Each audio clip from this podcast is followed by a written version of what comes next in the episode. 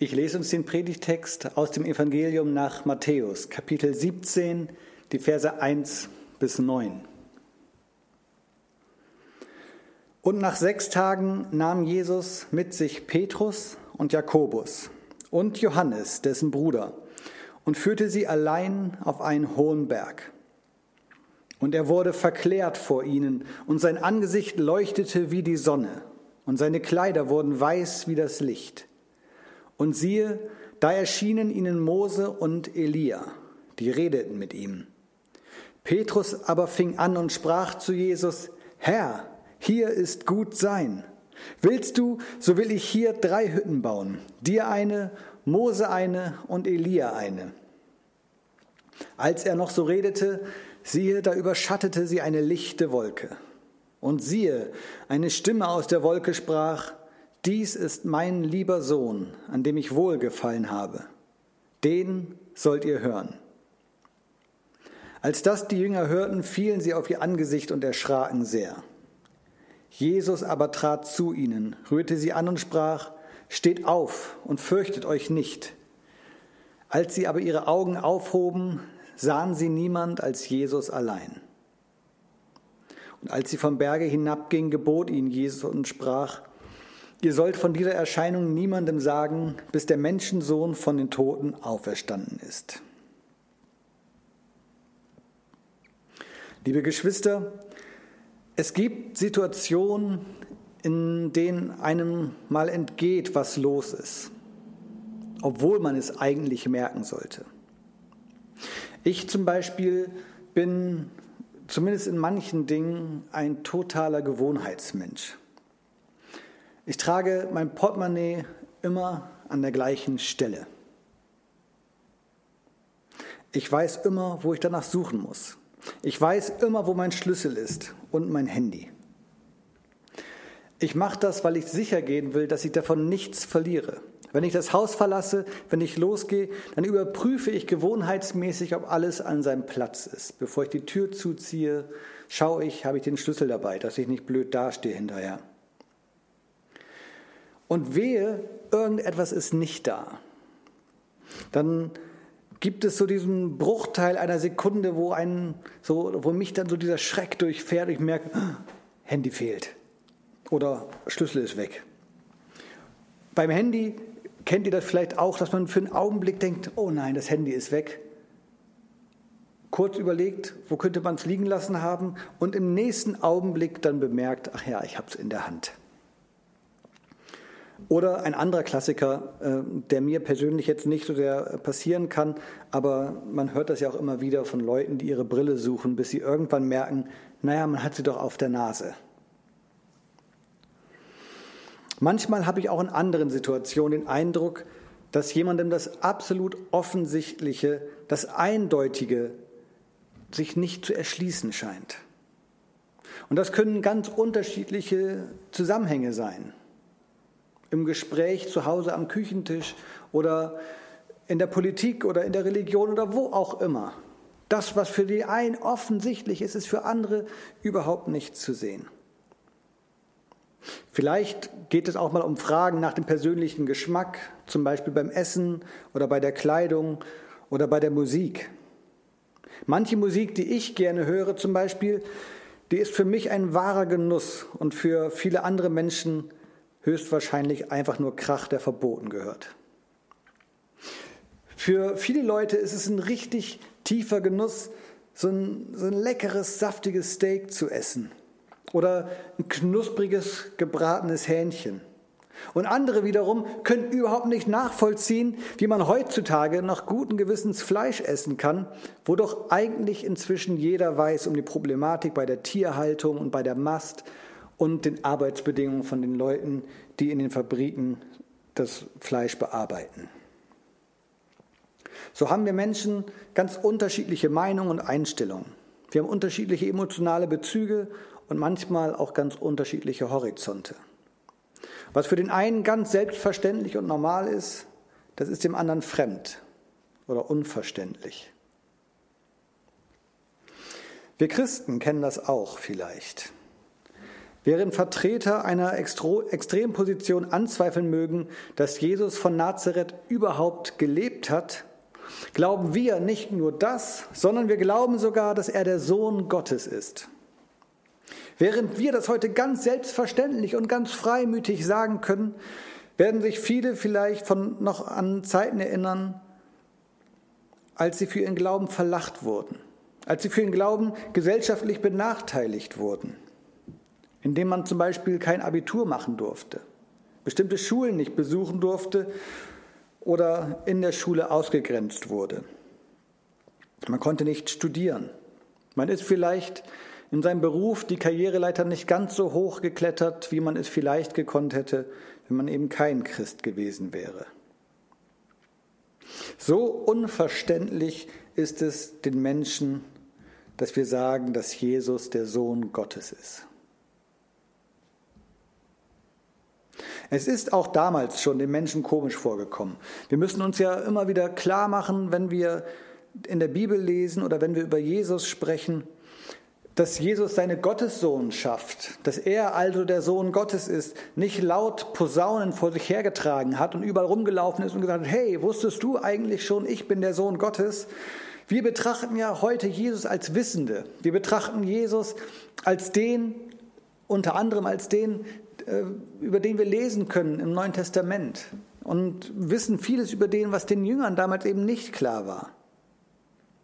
Zunächst mal war für die Menschen seiner Zeit Jesus ein Wanderprediger. Und so wie Jesus einer war, gab es noch viele andere Wanderprediger, die umhergezogen sind und den Menschen gepredigt haben, von Gott erzählt haben. Klar, Jesus hatte viele Anhänger, Leute, die sich um ihn geschart haben, ihm zugehört haben und von ihm weitergesagt haben, aber das hatten andere auch. Und mal Hand aufs Herz, kann man denn wirklich davon ausgehen, dass der Hohepriester die Menge dazu aufgewiegelt hätte, Jesus kreuzigen zu lassen, wenn er wirklich gewusst hätte, dass das der verheißene Messias ist?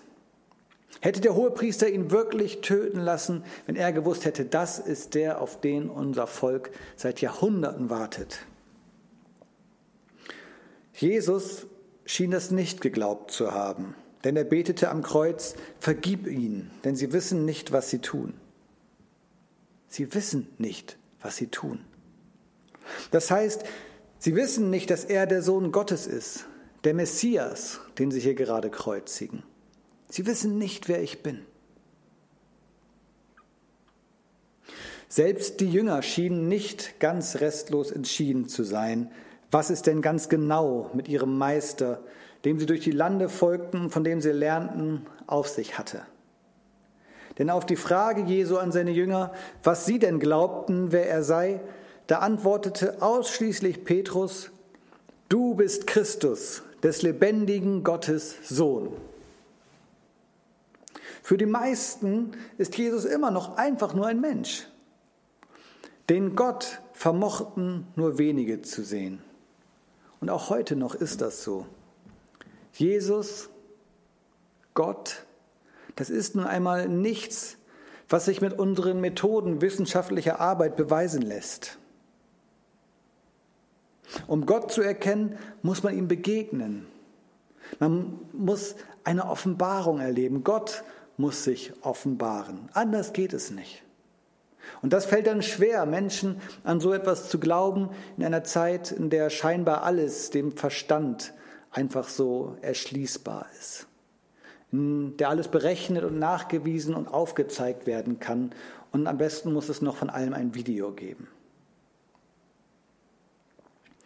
Aber das ist das, was Jesus hier tut. Er offenbart sich seinen Jüngern. Er zeigt ihnen etwas, was vorher verborgen war. Während uns als heutige Hörer dieses Bibeltextes einiges von dem, was hier geschildert wird, fremd oder unbedeutend vorkommen mag, so ist das für Christen zur Zeit Jesu quasi zum Zerbersten aufgefüllt mit messianischer Symbolik. Nach sechs Tagen, so haben wir gelesen, ging Jesus mit seinen drei Jüngern los. Und sechs Tage, das ist nicht irgendein bedeutungsloser Zeitraum, sondern das ist der gleiche Zeitraum, den Mose sich auf dem Berg Sinai aufhielt, bevor er Gott begegnete Sechs Tage, das ist quasi die Vorbereitungszeit auf eine Gottesbegegnung. Und Jesus geht mit ihnen ebenso wie Mose damals auf einen Berg. Ein Berg, das ist der klassische Ort der Gottesbegegnung im Alten Testament. Wo sah Mose den brennenden Dornbusch? Auf einem Berg. Wo schloss Gott sein Bund mit seinem Volk? Auf einem Berg.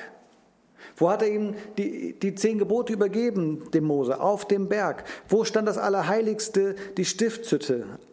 Eben da, auf einem Berg. Und auf einen solchen führt Jesus jetzt die Jünger. Und kaum sind sie dort, da beginnt er zu strahlen wie die Sonne, lesen wir. Er leuchtet. Und die Rabbis sagten damals, Zitat, dereinst werden die Angesichter der Gerechten zu siebenfacher Herrlichkeit, zum Glanz des Mondes, der Sterne, der Blitze verklärt werden. Zitat Ende. Und von Mose wiederum lesen wir, dass er nach der Begegnung mit Gott so sehr gestrahlt hat, dass er sein Gesicht bedecken musste. Das Gekleidetsein in Herrlichkeit galt als Zeichen für die Ankunft des Messias. Und da hört es noch nicht auf. Mit einmal sahen die Jünger Mose und Elia dort bei Jesus stehen. Er war auf einmal nicht mehr alleine, sondern diese beiden Großen der Geschichte Israels waren auf einmal da. Der oberste Prophet überhaupt, der Empfänger der Torah, Mose und auf der anderen Seite Elia, der, das Idealbild des Propheten, auf den das, ja, zu dem das Volk aufschaute. Und das gemeinsame Auftreten dieser beiden wichtigen Gestalten des Alten Testaments Mose als Repräsentant des Gesetzes und Elia als Repräsentant der Propheten, das galt den Juden zu der Zeit Jesu als Zeichen dafür, dass jetzt die Endzeit anbricht. Und schließlich werden sie auch noch von einer Wolke, dem Symbol der Gegenwart Gottes, eingehüllt und hören Gott sprechen, der ihn bestätigt, was er auch schon zur Taufe Jesu gesagt hatte und was Petrus auf die Frage Jesu hin, wer er denn sei, geantwortet hat, nämlich, dass Jesus Gottes Sohn ist. Das muss man sich mal vorstellen, was hier an Symbolen aufgefahren wird. Sechs Tage.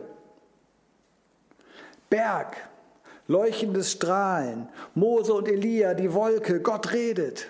All das zusammen, das ist der Wink mit dem Zaunpfahl schlechthin. Deutlicher kann man kaum irgendetwas formulieren für Menschen, die sich in der Symbolik, in der Erwartung des Messias irgendwie auskannten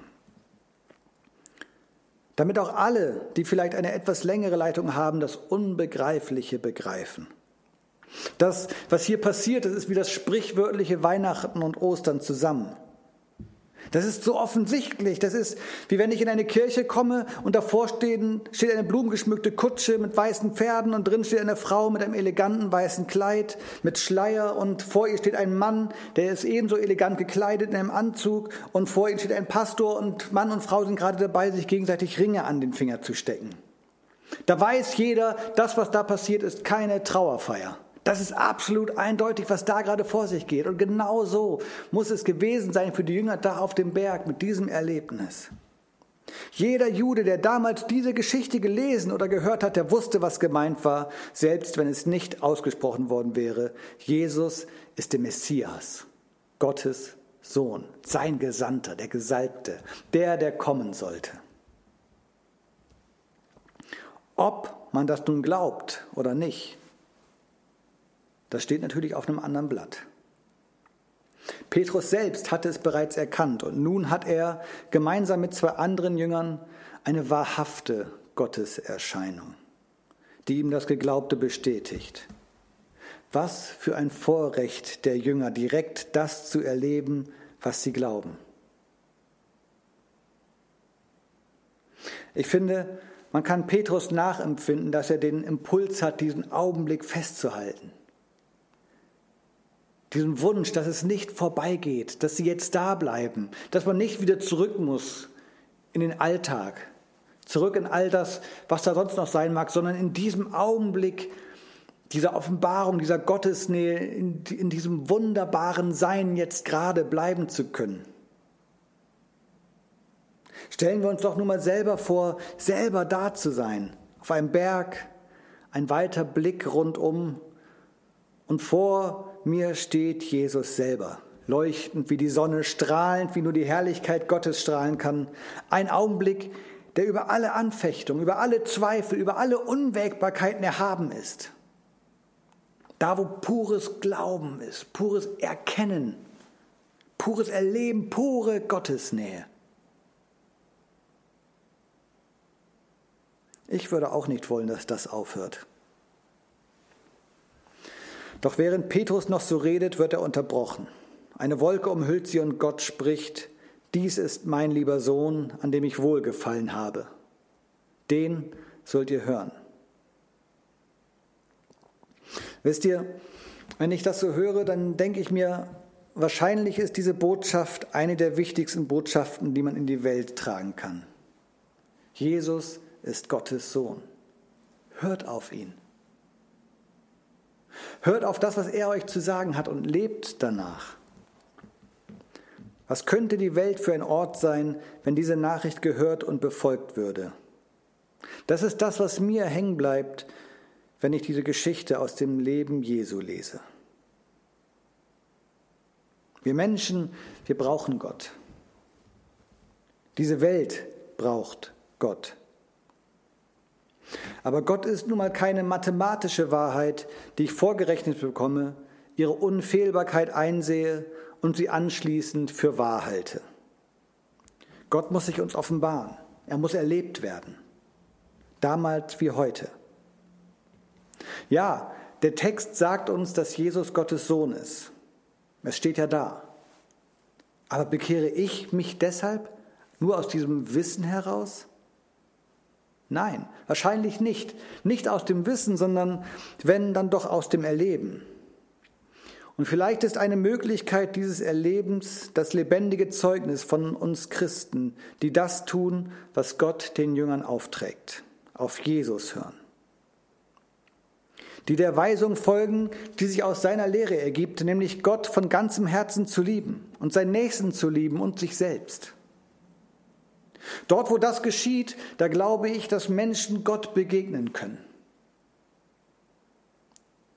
Dass Menschen eine Ahnung von dem bekommen können, was Gott sich dabei gedacht hat, als er uns Menschen geschaffen hat als Beziehungswesen.